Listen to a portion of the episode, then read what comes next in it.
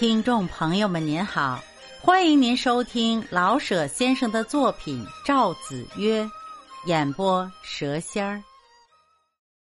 第四十七集，赵子曰只等着欧阳天风脱衣睡了觉，他才回到自个儿屋里去，一个人坐了半天，盼着武端回来再说一会儿话。钟打了十二点，武端还是没有回来。他丧胆失魂的上床去睡觉，已经脱了衣裳，心中忽然一动，又披上大衫到南屋去看。走到南屋的阶下，把耳朵贴在窗上听，没有声音。他轻轻推开门，摸着把电灯捻开，他心中凉了一半。床上并没有欧阳天风，可是大衫和帽子还在墙上挂着。他三步两步跑到厕所去看。没有，赵子曰可真是着了急，跑回欧阳天风的屋里，坐在床上，把前后的事实凑在一处想：他到底和他有什么关系呢？我怎么混着心从来不问他呀？啪啪，打了自个儿两个嘴巴。哎呦，这老李老五全警告过我。对呀，还有老莫。我怎么就那么粗心，不信他们的话呀？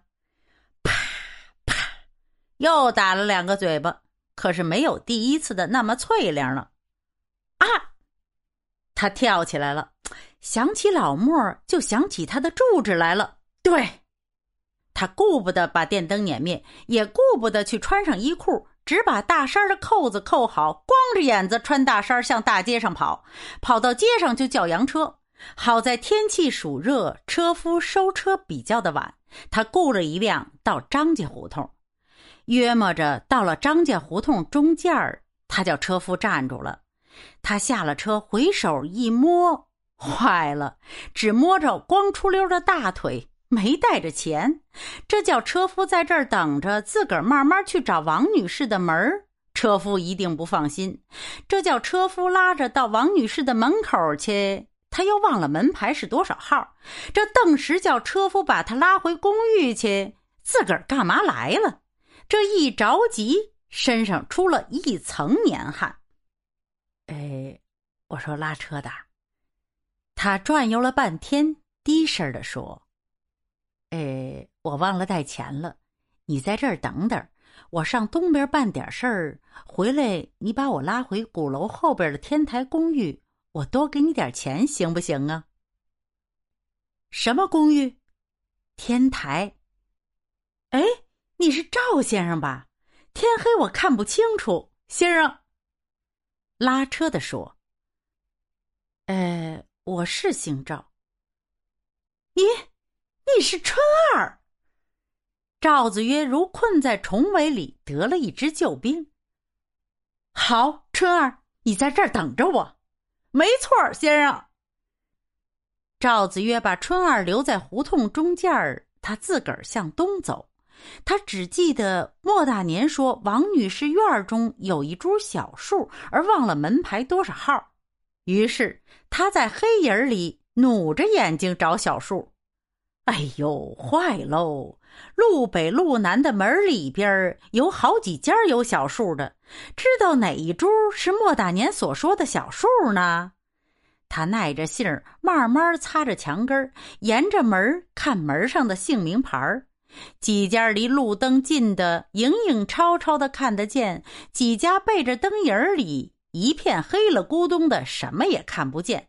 他小老鼠似的爬来爬去，一阵阵的夜风从大衫中吹了个穿堂，他觉得身上皮肤都有些发紧了。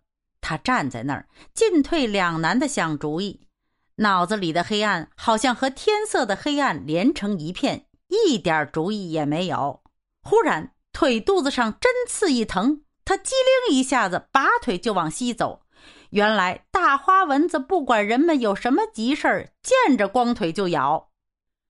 春儿，他低声的叫：“扎，赵先生上车了，您呢？”赵子曰上了车，用大衫紧紧箍住腿。春儿把车拉起来，四六步的小跑着。我说：“先生，黑天半夜的还出来？”春二问：“啊，先生，看咱拉的行不行？才拉了一个多礼拜，做买卖，我告诉您啊，所以呢，不进铜子儿没法子，拉吧，拉死了算。”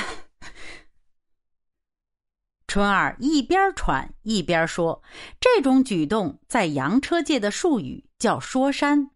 如遇上爱说话的坐车的，拉车的就可以和他一问一答的，而跑得慢一些，而且因语言的感动，拉到地方还可以有多赚一两个铜子儿的希望。